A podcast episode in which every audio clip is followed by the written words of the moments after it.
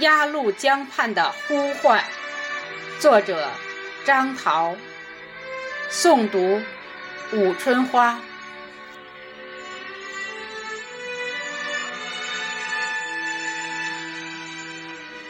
如血的残阳，晕红鸭绿江荡漾的水波，秋日的晚风，轻拂着鸭绿江断桥上层层叠叠的弹孔。站在鸭绿江畔，历史的垛口，向着对岸三千里江山，大声呼唤着血脉亲人的名字。这个名字，漫过七十年的岁月，以雄赳赳、气昂昂的风姿，跨过鸭绿江，走上硝烟弥漫的战场，用青春的热血涂染金达莱满山的红艳，和平的金星。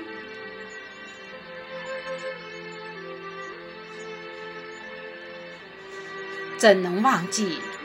那也是一个秋日的傍晚，云幕锁住了残阳，细雨淋寻着江面。我血脉的亲人，披着海南岛战役的尘土，星夜兼程赶赴鸭绿江边，和优秀的中华儿女一起，高举着抗美援朝。保家卫国的旗帜，肩负着新生共和国和人民的重托，以大无畏的英雄气魄，走向雪耻百年的战场，缔造了一个伟大的奇迹，铸就了一种抗美援朝精神的传承。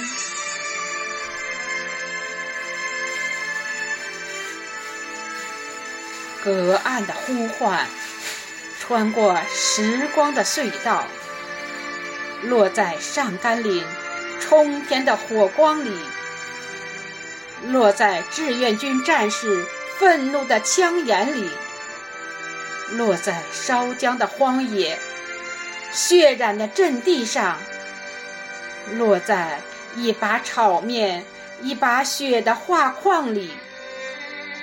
落在血脉亲人冲出阵地、跃入敌群、拉响了惊天动地的爆破声中；落在长眠在朝鲜土地上的一座座长满青草的墓碑里，尽血尽泪的呼唤，走来了一个个鲜活的名字。毛岸英、